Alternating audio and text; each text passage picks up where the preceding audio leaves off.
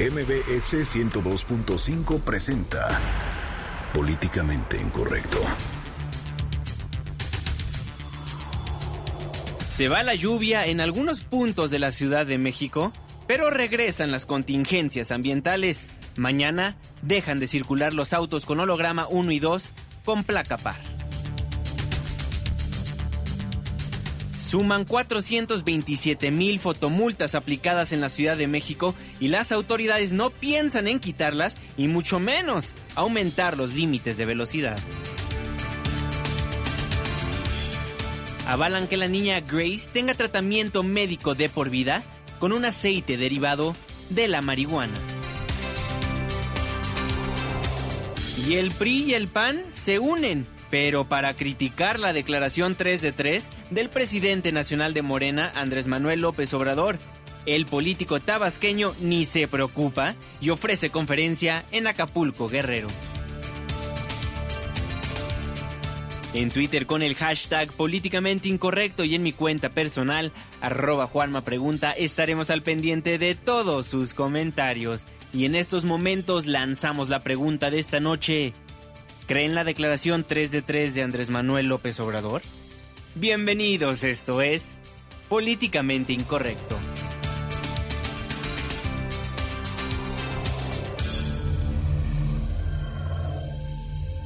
Estás a punto de entrar a una zona de polémica y controversia.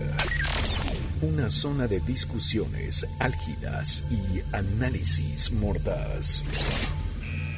Estás entrando al terreno de Políticamente incorrecto. Entra bajo tu propio riesgo.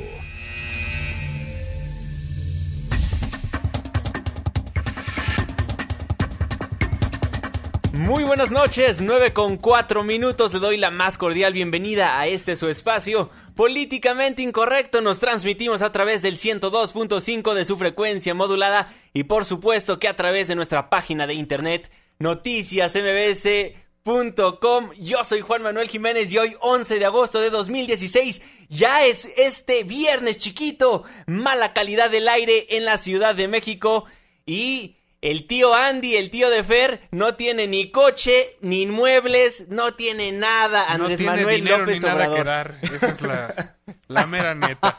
Irving Pineda, muy buenas noches. ¿Cómo están? Muy buenas noches, mi querido Juanma, mi querido Fer. Pues sí, políticos pobres los que hay en este país. Y vamos a estar también muy atentos a lo largo de este espacio de la alerta de tsunami que se ha, que se ha emitido en Nueva Caledonia y las Islas Fiji después de este terremoto eh, magnitud 7.6 que se sintió en el Pacífico hace unos minutos, pero pues ya andamos por acá y qué bueno, qué bueno. La invitación para que se queden, porque luego como que se quieren ir ya la fiesta en jueves, no, eso aguanten mañana.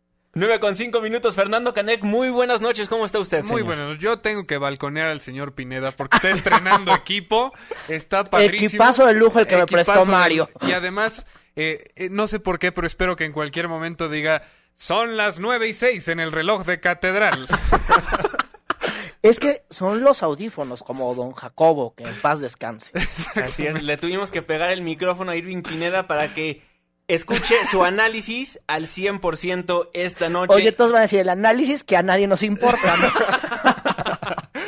Oigan, pues fíjense que la Comisión Ambiental de la Megalópolis activó ya la fase 1 de contingencia por ozono en el Valle de México. Esto debido a que se registra muy mala calidad del aire, por lo que mañana habrá doble hoy no circula. Mañana viernes doble hoy no circula. En la línea telefónica de Políticamente Incorrecto nos acompaña el titular de la Comisión Ambiental de la Megalópolis, Martín Gutiérrez Lacayo. Muy buenas noches, ¿cómo está? Buenas noches, Juan Manuel y Fernando. Siempre el agradecido soy yo y les mando un saludo y sí, efectivamente, el día de hoy tuvimos que decretar fase de contingencia ambiental por ozono.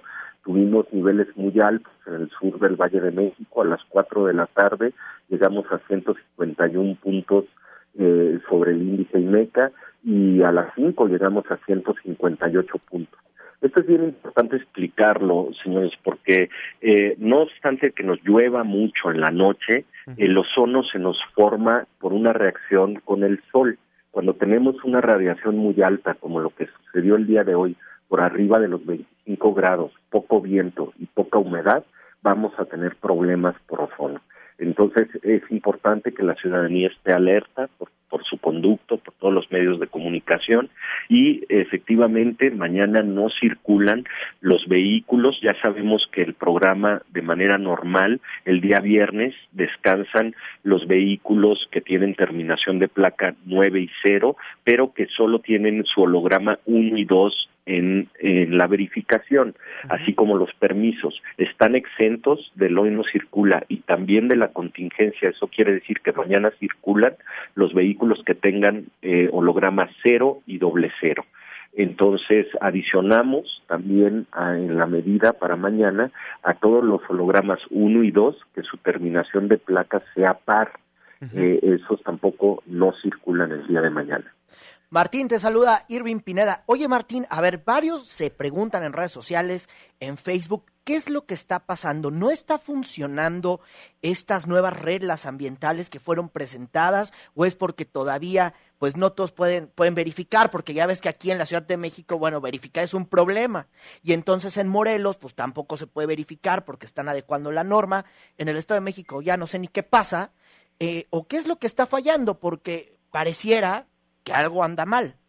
Mira, Irving, eh, dos cosas importantes. Primero, eh, no vamos a poder resolver el problema de, contaminación de la noche a la mañana, porque son muchas fuentes de emisión, no solo son los vehículos, son las industrias, son los servicios, y, y al final todo esto ha generado en el Valle de México un cóctel de contaminantes que vamos a ir erradicando poco a poco. Eh, la norma de verificación, la que tú refieres, que, entró en vigor el primero de, de, julio, este, nos marca un nuevo sistema de verificación y nuevos límites. Y hay un calendario, entonces ahorita solo se está cubriendo el 20% del parque vehicular alrededor de 900 mil vehículos en toda la megalópolis, de un total de 5.7 millones de vehículos. Entonces, hasta que no tengamos finalizado el programa, esto es en el mes de diciembre, al 31 de diciembre, vamos a tener todo el parque verificado con las nuevas normas y los nuevos límites. Entonces, va a haber una distribución diferente de hologramas porque cuando en la CAME adaptamos el sistema eh, de más que el sistema, el criterio de la Corte para eliminar el año modelo como criterio del otorgamiento de hologramas, lo que sucedió es que 1.7 millones de vehículos que antes eran holograma 1 pasaron a ser cero. Por eso teníamos una congestión vehicular como lo vemos todos los días en el Valle de México. Lo que necesitamos es que se garantice que los vehículos que más circulan son los que contaminan menos y todo el parque, repito, lo vamos a tener verificado hasta el 31 de diciembre. Entonces va a ser paulatino. Ahora, el cierre de verificentros que se ha dado es porque la norma establece ya facultades a, una, a un actor diferente que es la Profepa. La Profepa está verificando el cumplimiento de la norma y de una serie de disposiciones legales que los verificentros debían de haber cumplido desde el año 2000 y no lo habían hecho. Entonces, Irving, lo que pasó es que Profepa empezó a, tomar medidas precautorias y inmovilizó dinamómetros, estos sistemas de rodillos. Entonces, muchos verificentros empezaron a cerrar.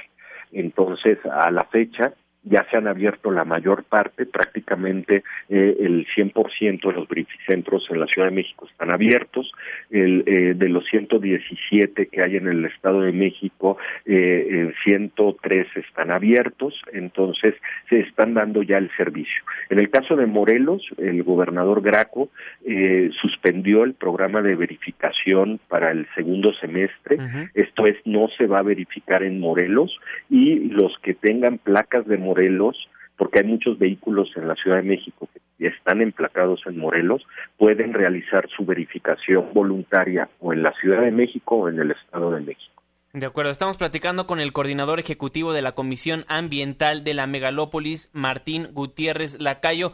Coordinador, preguntarle, hasta hoy, pues nuevamente los medios de comunicación retomamos la calidad del aire en la ciudad porque se activó la fase 1 de contingencia ambiental. Pero en general, ¿cómo ha estado la calidad del aire aquí en la Ciudad de México y en la megalópolis? Eh, a finalizar la temporada de ozono, prácticamente hasta el mes de junio. Lo que lo que ha sucedido es que con el, el digamos ya la estacionalidad de las lluvias ha favorecido a tener buena calidad de aire. Sin embargo, estamos en riesgo cuando tengamos estos sistemas de estabilidad, poco viento y alta radiación. Y eso puede suceder inclusive hasta el mes de diciembre. Hay que recordar que también a finales del año entra la temporada de partículas que tenemos con los fríos, tenemos estos fenómenos de inversión térmica, donde se queda atrapado un aire caliente en la franja baja con aire aire frío, perdón, en la en la parte alta y eso no dispersa contaminantes. De hecho, en los últimos tres años hemos tenido contingencia ambiental el 25 de diciembre y el primero de enero. Por las quemas, los cohetes y todo lo que sucede, queda atrapado, ¿no? Entonces, eh, las partículas y la declaratoria de una fase de contingencia en partículas es diferente a la de ozono, porque es regional. Entonces, solo se aplican medidas en la región donde tenemos los problemas de partículas. Pero podemos estar en riesgo todo el año cuando tengamos estas condiciones por la fragilidad que tenemos en la química atmosférica del Valle de México.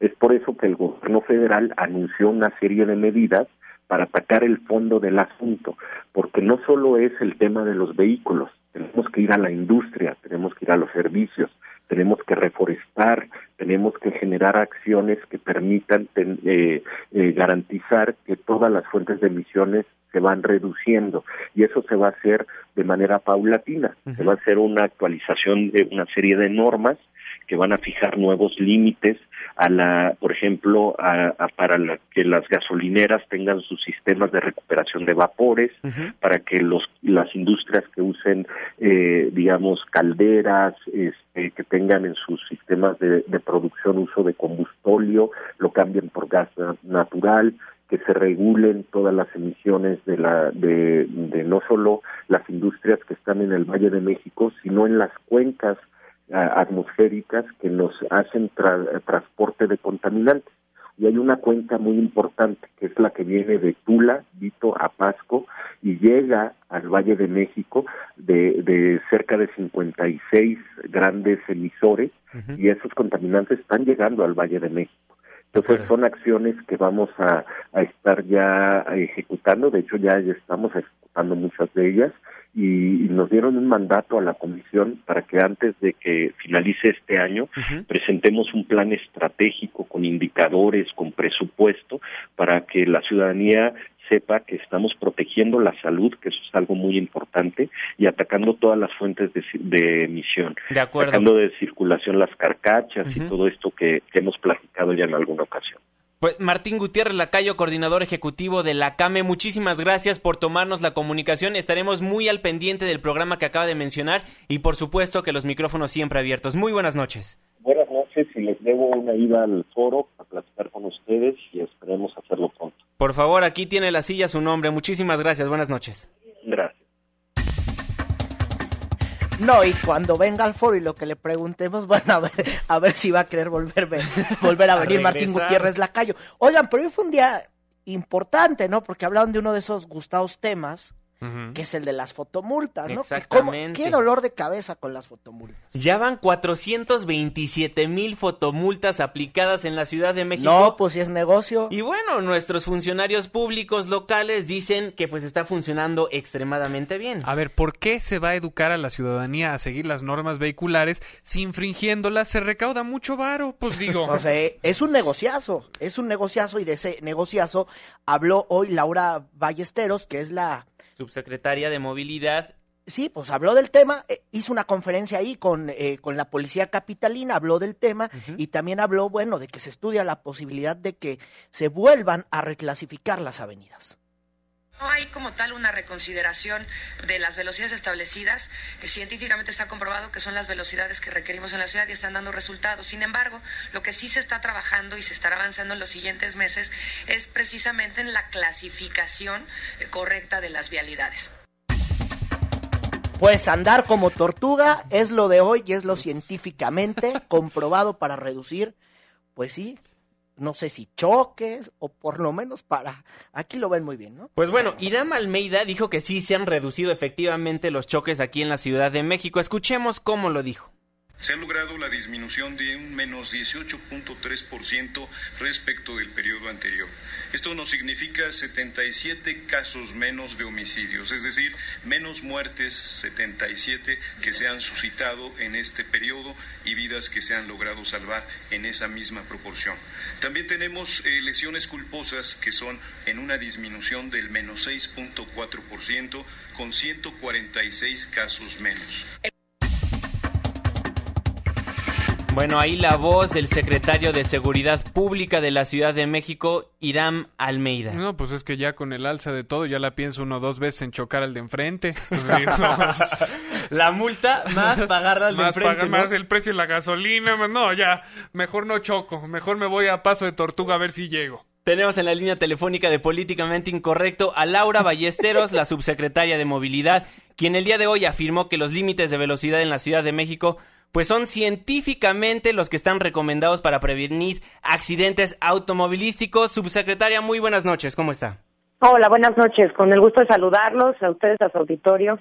Muchas gracias por el espacio. Pues, subsecretaria, también en esta conferencia de prensa dijo que se trabaja en la reclasificación de las vialidades. Aquí la pregunta sería, ¿por qué no se trabajó de eso desde que entró la nueva norma? Mira, la nueva ley de movilidad justamente está eh, mandatando crear un comité de vialidades.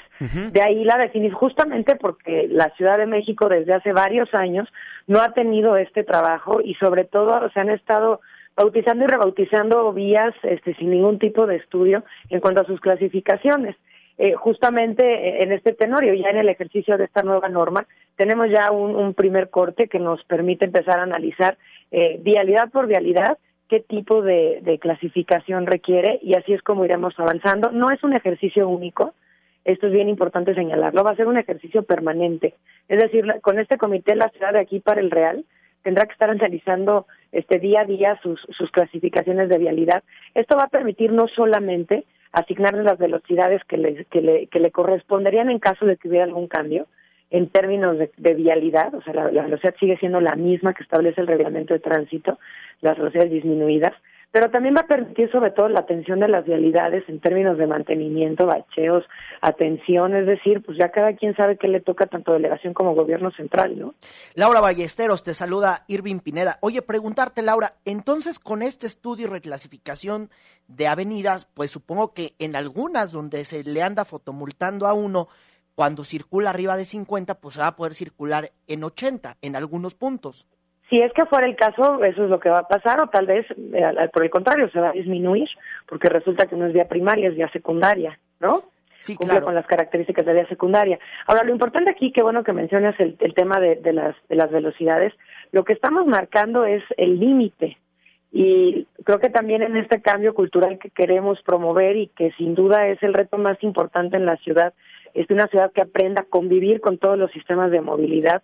Las, velocidades entre más bajas están marcadas es justamente porque es donde más flujo peatonal hay y sobre todo pues, son, por ejemplo, las vías secundarias donde la gente vive, hace vida, camina, cruza calles, hace mandado, entonces es donde las velocidades son más más bajas porque hay que aprender a convivir. Entonces el límite es el límite. Este, pero lo deseable es que no, no vivas al límite, o sea, es decir... Ahora sí que es el cambio cultural de la tortuga.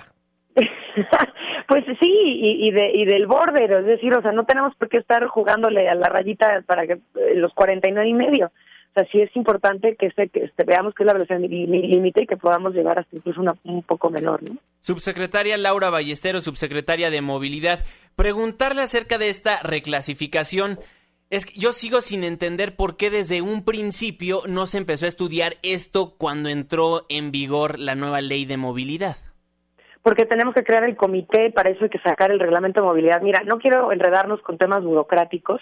Eh, una de las razones por las cuales acepté la invitación del jefe de gobierno a trabajar en su eh, administración es justamente por todos los pendientes que la ley de movilidad había dejado y que se necesitaban ejecutar y en términos administrativos necesitamos llevar un orden. Cuando Héctor Serrano asume la Secretaría de Movilidad hace un año y encabeza toda esta transformación, había muchísimas cosas pendientes. Lo primero que se hizo fue hacer el cambio de la Secretaría porque si recuerdan solamente había cambiado el nombre, Sí, sí, sí. no había- le faltaba cambiar la estructura orgánica. Entonces fue lo primero que se decidió trabajar. Lo segundo fue el reglamento de tránsito, porque la ciudad tenía ocho años debiéndole a la OMS bajar los límites de velocidad. Eh, y el tercero fue empezar a trabajar el reglamento de movilidad, que es el reglamento de la ley, Correcto. y que nos dice cómo instrumentar todo lo que la ley ya mandata, ¿no? Una cosa es que la ley nos diga que hay que hacer un comité de vialidades, pero otra cosa es cómo y quién lo integra. Y eso tiene que venir en el reglamento. Entonces, justamente hemos estado corriendo, este, haciendo todas estas modificaciones. El reglamento de movilidad está ya en manos de la Consejería Jurídica, justo revisándose los cambios finales, las observaciones finales de las dependencias. Y una vez que el reglamento salga, sale el comité y sale el análisis. Ahora, yo no lo pondría en sentido negativo de por qué hasta ahora. O sea, yo lo diría que qué bueno que lo vamos a hacer y qué bueno que se va a hacer permanente, porque esto es algo que se debió de haber hecho no hace un año, no hace dos con la ley de movilidad, estamos hablando de dos décadas. No, precisamente por eso hacía la pregunta. Entonces, justo creo que esa es la, la, la lógica de trabajo y vamos a marchas forzadas. El jefe de gobierno tiene el compromiso de entregar esta administración eh, transformada en materia de movilidad pues al 2018, no hay más tiempo. Finalmente, Laura Ballesteros, preguntarte cuánto tiempo, en cuánto tiempo vamos a, a ver cambiar este tipo de vialidades, esta reclasificación, en cuánto tiempo vamos a ver, en, eh, pues si se deben de cambiar o no, eh, pues eh, la forma de circular, sobre todo, pues en la velocidad. Pues mira, va a ser un proceso paulatino, que es lo que comentaba. Es decir, no vamos a tener una sesión maratónica y al día siguiente definir las 500 calles que se van a cambiar.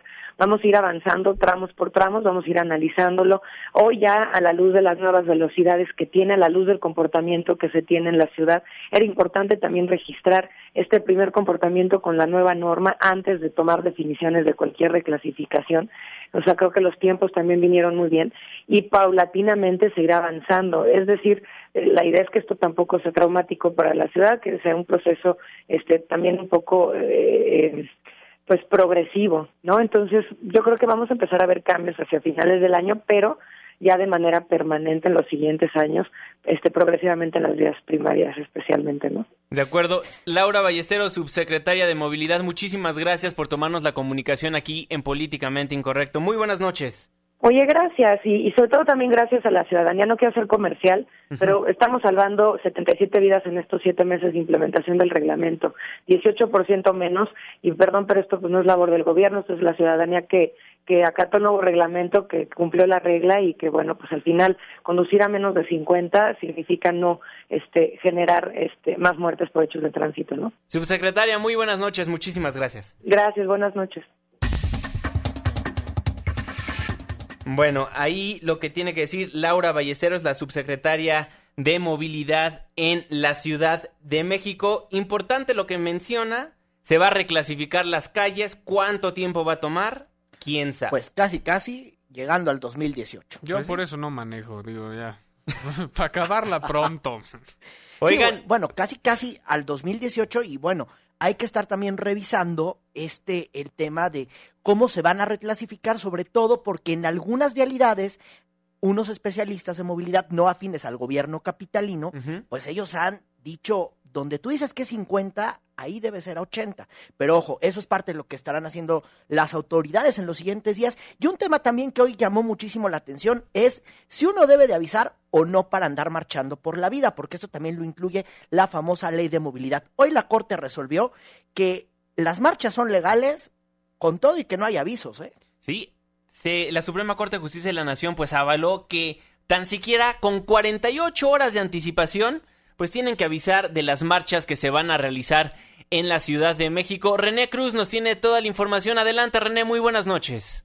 Juan Manuel, muy buenas noches. Tras dos días de discusión, el Pleno de la Suprema Corte de Justicia de la Nación avaló con seis votos a favor y cuatro en contra el artículo 212 de la Ley de Movilidad de la Ciudad de México, que ordena a quien realice una manifestación con fines lícitos avisar con 48 horas de anticipación a las autoridades. Del mismo modo, los ministros resolvieron que el hecho de no presentar dicho aviso no convierte a las marchas en ilegales ni permite a las autoridades disolverlas.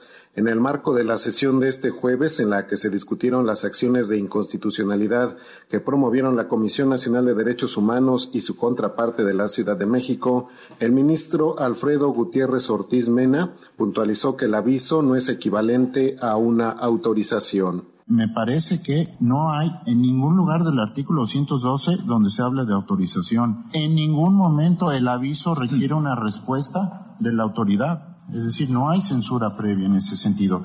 Por su parte, y al hablar en contra del proyecto, el ministro Arturo Saldívar dijo entender la necesidad de equilibrar derechos de manifestantes y terceros afectados, pero consideró que la ley es ambigua, incoherente y da lugar a arbitrariedades la denominación o adjetivo de perfectamente lícito me parece que en sí mismo es inconstitucional y da lugar a la arbitrariedad. Debo señalar que esta regulación tiene, a mi juicio, un alto grado de ambigüedad al señalar requisitos materiales y establecer condicionamientos sin la suficiente claridad y coherencia que impongan límites estrictos a la discrecionalidad de las autoridades administrativas.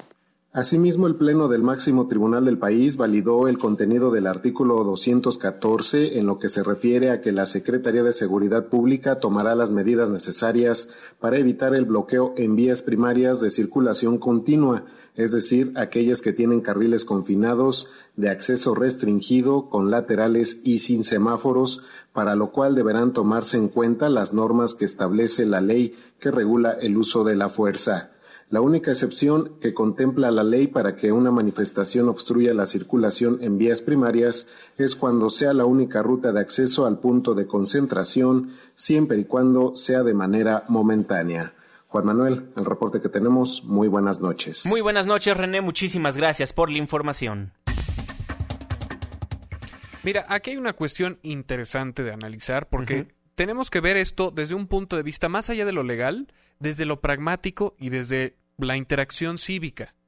Simplemente el hecho de que se tuviera que avisar sobre una marcha es porque yo voy a reclamarle al gobierno y a la sociedad por consecuencia ciertos derechos que se me están negando. Para hacerlo sería indispensable que yo respetara los derechos de otras personas porque estamos buscando generar ese consenso o esa sociedad que trabaja en conjunto para obtener resultados positivos en su conformación. El no hacerlo, el vivir en este enfrascamiento infructífero, ninguna de las marchas realmente produce algo más que ejercer presión de manera pírrica porque el gobierno no responde a raíz de esa presión, entonces estamos este, llegando a un punto cíclico donde todos creemos que esto es el modelo correcto, pero no sucede absolutamente nada para ejercer un cambio. Pero ¿sabes qué? Sí funcionan las marchas. Si no, ve y pregúntales a los profesores de la CENTE, porque les están funcionando. A ver, Fernando, les abrieron todas las mesas de diálogo. Por eso, pero las mesas de diálogo, ¿qué cambio específico están logrando? hace dos años bloquearon. Hace dos años bloquearon el aeropuerto o el circuito interior que te comunica al Aeropuerto Internacional de la Ciudad de México. Y solamente así les abrieron la puerta a gobernación. Desde que les abrieron la puerta a gobernación hasta hoy, 2016, pues los profesores se la llevan pasando muy bien, ¿eh? Se la llevan de apechito. Por eso. Les abrieron la puerta, así como, ojo, ¿eh? Ah, porque aquí hay marchistas de primer nivel y de segundo nivel.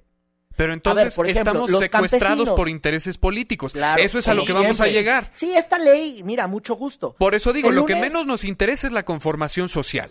O sea, en pues las protestas de los maestros, si realmente propiciáramos un cambio en la reforma educativa sobre el plan de estudios para capacitar mejores ciudadanos en el futuro, porque son generaciones con las que nos vamos a tener que enfrentar, entonces estoy de acuerdo que continuemos con las marchas, pero mientras el objetivo se tergiverse y se cumplan solamente fines políticos, entonces ¿de qué nos sirven las marchas? Pero mira, aquí hay este ciudadanos de primer nivel. Si tú vas a marchar como habitante de la colonia Narvarte porque no hay agua, en dos minutos te repliegan los policías capitalinos. Si tú eres campesino, bueno, pues hasta el, hasta el pase VIP al Zócalo. Ah, porque así pasó, ¿eh? sí, eso es si quiere, si hay un funcionario público que quiere contender para la presidencia y te abra las puertas, es esa cosa, ¿eh? En conclusión, las marchas sí funcionan y lo hemos visto en los últimos días, no digo ni meses ni años, días, que sí funcionan. Ok, funcionan para los intereses políticos, no para el cambio social que es necesario. Sé que esto suena utópico, pero de los de lo que tenemos que propugnar los que no estamos metidos en el ajo, los que somos ciudadanos afectados por esto, es en presionar a todos los involucrados en un cambio eh, necesario para la sociedad mexicana. Son ridiculeces, lo sé, son eh, romanticismos, pero creo que es el cambio de pensamiento que tiene que venir en, en función colectiva. Bueno. A, ver, Irving, ponnos un ejemplo, ahora sí, con, con esto que avaló la Suprema Corte de Justicia, con 48 horas para realizar marchas se tiene que dar el aviso, pero ¿qué más? A ver, si tú te ves buena onda, 48 horas antes avisas, que habitualmente esto sí pasa, ¿no? Van, hacen la conferencia de medios y dicen, si en 48 horas no nos resuelven, vamos a bloquear. Claro. Entonces ahora en la ley de movilidad se decía, si usted no avisa no pasar su marcha, en la Suprema Corte de Justicia de la Nación dicen, oigan, mucho gusto, si avisan o no, la marcha se puede realizar y no se puede disolver. Y también un tema que a mí me gustó de esta discusión es que se prohíbe marchar en vías como periféricos. En las vías más importantes, que sería el circuito interior periférico, ahí no se va a poder marchar. Eso pasó hace mucho tiempo en la marcha de la, en, la huelga de la Universidad Nacional Autónoma de México en 1999. Algunos sí estuvieron marchando, inclusive en periférico, en el periférico sur, afuera de Televisa Chapultepec, hubo una movilización muy importante en 1999. Ahora ya no se hacía eso porque ahora se marcha sobre reforma y te dejan el paso libre en el circuito interior. Pues bueno, se escucha muy bien en papel. Esperemos si lo implementen porque muchos ciudadanos que no estamos protestando, como bien lo ha dicho Fernando Canec, pues estas marchas nos vienen valiendo un comín. Y mira, antes de irnos al corte, los dejo con la frase mamona del día que es mi derecho a tirar puñetazos termina donde empieza tu nariz. Anónimo prestamista. 9 con 33 minutos, vamos a un corte comercial. Al regresar, le contamos cómo ya se avaló también que la niña Grace tenga tratamiento médico de por vida con aceite derivado de la marihuana. Una pausa, ya volvemos.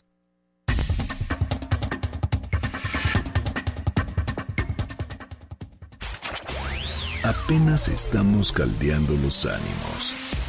No se vaya, continuamos en Políticamente Incorrecto. Síguenos en Twitter en arroba Juanma Pregunta. Regresamos.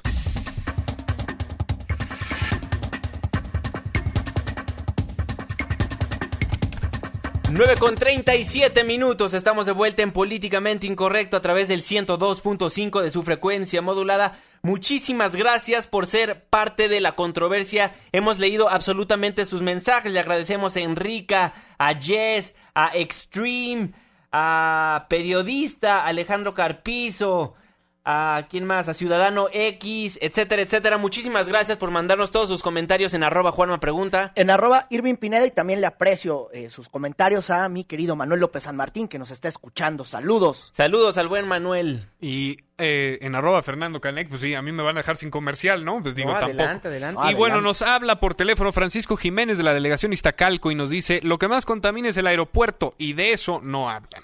Pues sí.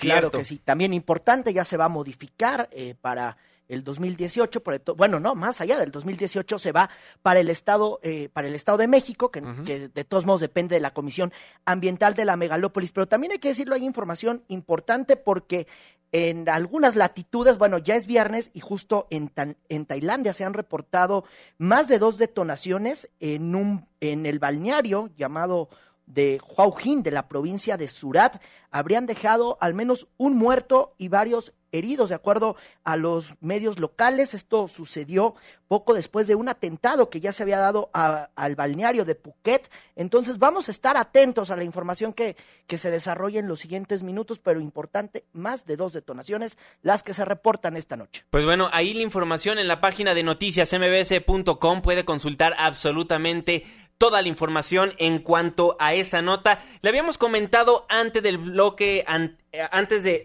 irnos al corte, iba a decir corte informativo otra vez, antes del corte comercial que íbamos a platicar acerca de la niña Grace y de este de cómo avalaron el tratamiento médico con aceite derivado de la marihuana. Estamos tratando de comunicarnos con el papá de Grace, Raúl Elizalde, para que nos cuente bien a detalle qué fue lo que se avaló precisamente. Pero mientras hacemos comunicación con Raúl Elizalde, pues vamos a platicar del tío Andy, del tío de Fer, quien Andrés Manuel López Obrador pues es amado por muchos y odiado también por muchos. No, hombre, pues sí, se lo agarraron de piñata.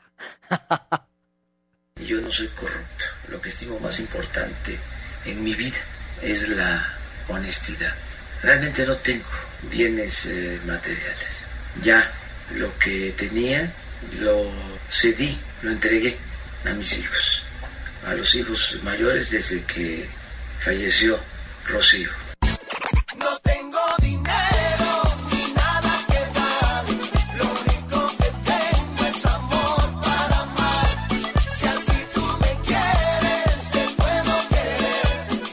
De la República Amorosa, pues estamos escuchando que Andrés Manuel López Obrador no tiene dinero, ni carros, ni inmuebles, porque es muy buen padre y todo se lo ha cedido a sus hijos. Sí, bueno, es que ayer publicó en su cuenta de Facebook su declaración, ¿no? Porque ya ven que un diario de circulación nacional ayer le sacó la super primera plana, donde decían que no había presentado su declaración de intereses y de mil cosas, esta que se supone que cuentan quiénes son sus cuánto ganan y, y bajo quién los va a poner en el poder, ¿no? Básicamente, lo que en teoría tienen que declarar que todo mundo parece que le da la vuelta y ahí es cuando nos enteramos que hay esposas millonarias. Bueno, aquí nos enteramos que López Obrador, que el tabasqueño, no tiene nada porque imagínense, no tiene ni cuenta de cheques, ni tarjetas, no tiene nada, es bien pobre el tío de Fer. Y así lo quiere. Tengo que eh, dar a conocer mis ingresos, son 50 mil pesos mensuales. Tengo también algunos ingresos de regalías por mis libros. Cuando doy conferencia tengo también ingresos, aunque eso este, lo voy a manifestar a partir de finales de este año porque el formato habla de bienes y de eh, intereses del 2015. No tengo eh, cuenta de cheque, no tengo tarjeta de crédito. No tengo dinero ni nada que dar, lo único que tengo es amor para Y vaya amor que reparte Andrés Manuel López Obrador en las diversas giras que hace por nuestro país. Por eso el día de hoy en Twitter en arroba Juanma Pregunta, arroba Irving Pineda y arroba Fernando Canec le preguntamos, ¿usted cree en la declaración que presentó López Obrador? El 27% nos dice que sí, el 70% que no y el 3% nos dice... Yo no soy un ambicioso vulgar. Yo tengo principio. Y no vamos a hacer candil de la calle y oscuridad de la casa. Pues Oye, bueno. Fer, y ahora que tu tío Andy no tiene dinero, ¿así lo sigues queriendo o no? Mira, ah, vamos a hacer. Yo, mis objeciones sobre Andrés Manuel López Obrador son de otra índole, son de proyectos políticos, Es de porque no te estrategias. herencia, es no bueno, aparte. Pero no, es que la verdad, a punto de, de contrarrestar la naturaleza de los otros políticos conocidos que también se están postulando, eh, yo creo que dentro de lo que le podemos objetar, lo patrimonial es de lo menos. Oye, y hay que decirlo, en esta declaración que hizo y que conocimos en Facebook y que, de ahí son los, los sonidos que estábamos escuchando, hay que decirlo, ahora pues esta se debe de subir al portal del Instituto Mexicano para la Competitividad, que es el INCO. Bueno, pues ahí le pidieron a- al tío Andy que, que haga unas aclaraciones y que la revise bien porque si no, no sé, eh, o sea, que, que tiene que hacerle algunas modificaciones y algunos ajustes que ya los hizo y ya seguramente esta noche está publicada. Oye, y también, obviamente, después de que publicó Andrés Manuel López Obrador su ley 3 de 3 o sus declaraciones de intereses patrimonial fiscales, pues ahora sí que el PRI y el PAN se unieron para criticarlo. Sí, le lanzaron varias, varias acusaciones. El primero en hacerlo fue Enrique Ochoa, que, ahí puso su camarita, hizo un video y pues lo llamó mentiroso. La declaración 3 de 3 de López Obrador lo describe perfectamente. Es un mentiroso que no cree en la transparencia. Ahora resulta que López Obrador no tiene ingreso en banco alguno, ni tiene cuenta de ahorros, ni tarjeta de débito.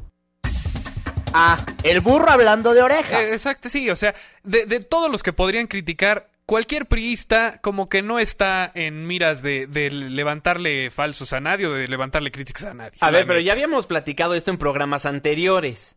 Si son tan cínicos como para mentir y robarle al pueblo de México, ¿cómo no van a truquear la ley 3 de 3? Claro, a ver, es que ahora nos presumen sus bienes sin decirnos cómo, de dónde vienen o quién se los dio. Ese es el verdadero problema. Porque ahora, eh, eh, ahora con el argumento de que ya sabemos sus riquezas, pues no nos están dando el argumento de dónde tienen sus riquezas. Y eso es lo más preocupante. Ah, porque eso no lo pide la ley 3 de 3. Eso no es conflicto de interés. Mientras uno se puede encontrar algún familiar que tenga nexos con X, con Y o con Z, entonces pues ya no es responsabilidad de uno como funcionario público. Bueno, por lo pronto el presidente del PRI, Enrique Ochoa, también dijo que eso no lo tiene ni Obama. López Obrador ha sido un político por más de 20 años y nunca ha sido transparente. La 3 de 3 que presentó es una farsa. Esa vida donde no gasta, no gana, no renta y no es dueño de nada, no la tiene ni Obama. Bueno, eso por parte del PRI, pero por supuesto los amigos panistas pues no se pudieron quedar callados. No, claro, hay, eh, Ricardo Anaya, que es el presidente nacional del PAN, ha recorrido varios estados del país ahora que anda tan feliz. Ayer fue a Morelos Ricardo Anaya y le preguntaron, oiga, don Ricardo Anaya, ¿qué opina de López Obrador? Y Ricardo Anaya, él muy claridoso como ya, lo- ya aprendió a hacerlo, dijo, pues miren, para el 2018 ni el PRI, pero menos López Obrador. Así lo dijo. ¿Cuál es nuestro objetivo? Sacar al PRI, impedir la llegada de López Obrador para darle a México un gobierno honesto y de resultados. Bueno, ahí las palabras del panista, del titular del PAN, del presidente del Albiazul, Ricardo Anaya. Oye, y luego le recetó su comunicado. Que López Obrador siempre, que nunca le han gustado esas declaraciones, que es pura mica, soltó el, el comunicado y luego también hablaron varios diputados panistas y así se acabaron a López Obrador. Mira, dirán lo que quieran, pero yo todavía sostengo que de todas las opciones que hay, la menos peor es la de Andy. Ay, Porque no. si a eso vamos con lo de Doña Hilaria y Trump, no. estamos en las mismas. Ven cómo ya, seguramente ya le pasaron Mira, algo de no, la herencia. No, que, que- que me van a pasar Oye, algo ya de te la han de haber dejado No. ahí un cachito de la Oye, chingada, ¿no? de Arne Lover a AMLO Lover pasó Fernando no, yo Caneca. sí. era AMLO Lover. Lo que estoy diciendo ahora es que dentro de todas las opciones, no es opción para mí. Yo estoy esperando todavía que surja otra opción que me parezca razonable. Esa es la cosa. Ya- a mí ya no me parece razonable este AMLO, pero de las opciones que hay, no estoy satisfecho con ninguna de las otras porque es PAN con lo mismo o PRI con lo mismo. Bueno, pero fíjate que han estado, pues, no, ya dilo tú. Es que fíjense que nos escriben en Twitter, nos, nos escribe la Díaz G. ¿Por qué no dice López Obrador en qué ha trabajado en la última década? Porque salvo un ratito como jefe de gobierno, nadie sabe en qué más ha trabajado. Ándale. Y precisamente él ha dicho que pues se dedica a dar conferencias en Estados Unidos donde cobra 2.500 dólares. Bueno, se justifica y dice, ya voy a cobrar 5.000 y también Morena le paga un sueldo mensual de 50 mil pesos y aparte de eso, pues ahora se fue a Acapulco Guerrero. Ahí sí cobró como millonario. Escuchemos cómo lo dice el mismo Andrés Manuel López Obrador. ¿De qué vive? De qué vivo, pues de mi trabajo, trabajo bastante. Ahora que fui, eh, llevé unos cheques a Los Ángeles, a, digo, a San Diego, porque tenía unos cheques de conferencias que doy en las universidades de Estados Unidos para información. 3.500 dólares, ahora ya voy a cobrar 5.000. Aquí me van a pagar 20.000 dólares para una conferencia que voy a dar dentro de 20 días, 20.000 dólares. Un día, 20 mil dólares. El día de hoy, en estos momentos, Andrés Manuel López Obrador se encuentra en Acapulco Guerrero dando una conferencia donde está cobrando 20 mil dólares. es que las palabras del tío Andy son de oro y entonces él anda muy feliz de Guayabera Blanca contándonos sus historias y la mafia del poder también conta esas historias, Juan Mafer, pues no se hacen en un día, también no jodan. No jodan. Pero a ver, ¿de dónde sale esta lana? ¿Sale del erario o sale de particulares? ¿De qué? ¿De las conferencias? Ajá. No, de particulares. de Ah, particulares. precisamente por eso. Sin embargo, los otros políticos que están en cuestión tienen muchas cosas que decirnos sobre de dónde se ha filtrado la lana del erario a cuentas de personas que ellos conocen. ¿Verdad?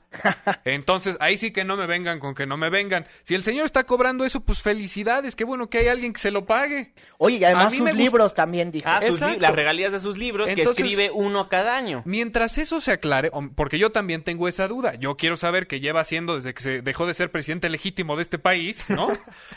Porque ahí tampoco veo claro dónde se puede mantener uno este con, con ciertos lujos o mandando a estudiar a tus hijos y todo todo el despapalle de redes sociales que se aclare.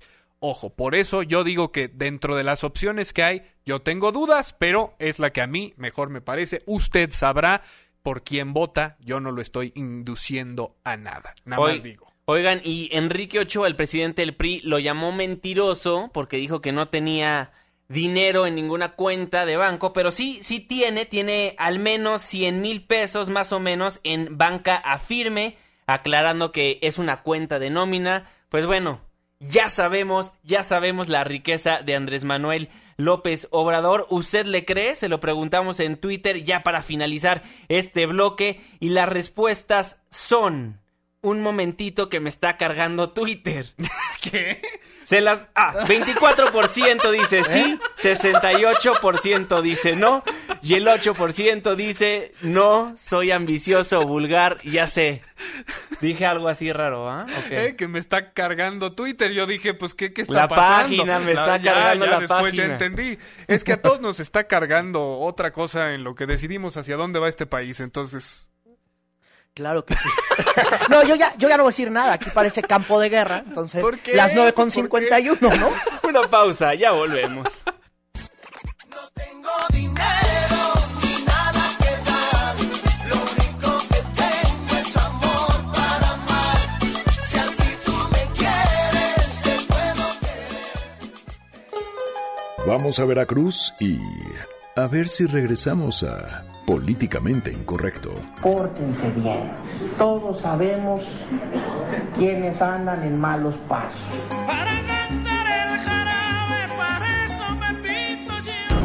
Porque tu opinión es importante. Llámanos al 5166-1025. Continuamos.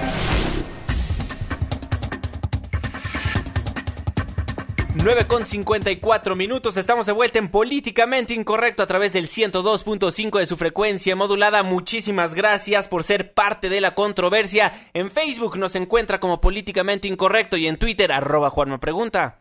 Y arroba Irving Pineda. arroba Fernando Canec. Y también Itzel recibe absolutamente todas sus llamadas en el 5166 1025. Pues nos quedan cinco minutos de programa. Vámonos vamos- con información en desarrollo. Claro que sí, vámonos hasta Acapulco, Guerrero, porque eh, hay una de las fuentes, estaba dando su conferencia el tío de Fer, tu tío anduvo dando conferencia, estuvo eh, de Guayabera Blanca súper feliz a- a- ahí en, en el puerto de Acapulco, Guerrero, y fíjate que ahí pues volvió a hablar de la mafia del poder y de todos estos asuntos eh, que seguramente, bueno, mañana serán publicados por un diario de circulación nacional. Exactamente, bueno, nos, nos tendrán nos tendrán este la información de qué es lo que dijo el señor Andrés Manuel Yo López sé lo que Obrador, dijo. que muy ¿Qué dijo? probablemente ¿Qué dijo? a ver, Dijo, y yo fuera rico. Y ajadía, día, día, y ajadía, día, dom. Bueno, no me, ni me pelaron el chiste, hombre, ya. Olvídenlo, Ah. ya. Era del violinista en el tejado, pero ustedes en la lela. Bueno, ya. ¿Para qué? ¿Para qué se desgasta uno con su creatividad que luego ni le pagan? Ay, perdón, Oye, perdón. no. hoy anda, hoy anda con todo Fernando Anda Canek, con todo. es anda que, es con que todo. hoy, hoy vengo contento, pues ya ves. A, a diferencia de mi, mi mood eh, usual, que es venir decepcionado de todas las noticias que suceden en este país, hoy sí vengo con cierto entusiasmo. Pues bueno. Está muy bien, Fernando. Oye, pues es que de- decía su tío de Fer que de ganar el 2018 promete pues ahora sí que amnistía para la mafia del poder, parte de lo que estaba diciendo y también varios puntos de lo que de lo que ha pasado eh, en esto que ya les estábamos platicando ya en estos temas. ¿Y ahora qué te pasó? Es que Fernando está viendo horrendo, entonces ya no sé. ¿Que, que yo estoy bien horrendo? ¿Qué No, que me estás no ya estamos horrendo. en un despapalle ahorita porque estamos tratando de descifrarle lo que dijo mi querido tío Andy en Acapulco, Sí, pero nomás no conseguimos el, el dato. Entonces, Pues es que no dijo nada más que les va a dar la amnistía ahí a la mafia del poder. no, pero ¿sabes quién dijo algo interesante en ¿Quién? una conferencia el lunes? Andaba el salvaje de Guanajuato comparando a Andrés Manuel López Obrador con Donald Trump y los calificó a los dos de bocones. ¿Cómo ve usted? El comal le dijo a la olla qué tiznados estamos los dos, pero el, el burro, el zorro hablando de orejas, mano. Pues bueno, ahí el programa de esta noche. Muchísimas gracias por sintonizar el 102.5 de su frecuencia modulada. El día de mañana, sintonícenos en punto de las 9 de la noche, 9 con 57 minutos. Muy buenas noches, Fer. A ver, no- nos informa producción. Ya Oscar Palacios, con lo que pasó en el Senado, porque hoy los senadores recibieron pues un informe de la Procuradora General de la República, Areli Gómez. Oscar Palacios, muy buenas noches, te escuchamos.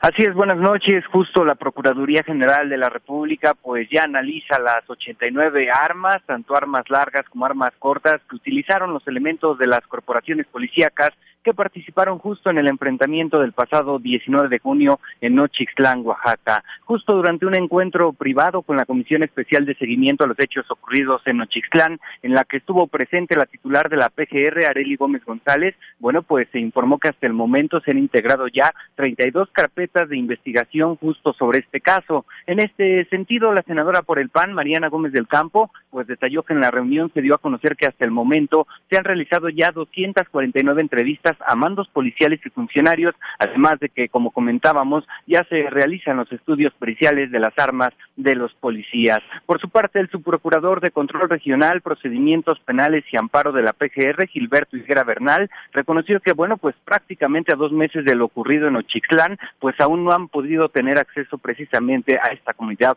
para investigar lo ocurrido. Gilberto Higuera resaltó que durante el enfrentamiento, bueno, pues se registraron disparos de arma larga, aunque, bueno, dijo en algunos casos no ha sido posible determinar su calibre. Además, bueno, reconoció que aunque se cuenta con testimonios y pruebas de que hubo disparos por parte de civiles, no tiene la custodia de las armas. Indicó también que, bueno, se reportó la retención de tres policías durante el operativo. También, eh, al término de esta reunión, se preguntó al subprocurador sobre la presencia de personas ajenas al movimiento magisterial y, bueno, esto fue confirmado precisamente por el propio funcionario de la PGR, bueno, y evitó también proporcionar mayores datos para guardar, dijo, la secrecía de la investigación. Es parte de lo que ocurrió hoy en el Senado de la República. Oscar Palacios, muchísimas gracias, muy buenas noches. Buenas noches. Ahora sí, adiós a todos. Ahora sí, adiós a todos. Mañana le contamos a profundidad acerca del caso Nochixtlán, que como bien nos los comentaba Oscar Palacios, pues ya hay nueva información por parte de la Procuraduría General de la República. Ninguno de los lesionados ha presentado demanda, lo que confirma la PGR. Exactamente, 10 de la noche en punto. Irving Pineda, buenas noches. Adiós a todos, hasta mañana. Fernando Canek, buenas noches. Buenas noches, mañana el recuento de los daños. Nos vemos. Auf Wiedersehen. A nombre de todos los que formamos Políticamente Incorrecto, se despide de usted... eh, de- ¿Qué pasó? Toma dos. Toma dos. Se despide de ustedes su servidor y amigo Juan Manuel Jiménez. Muy buenas noches.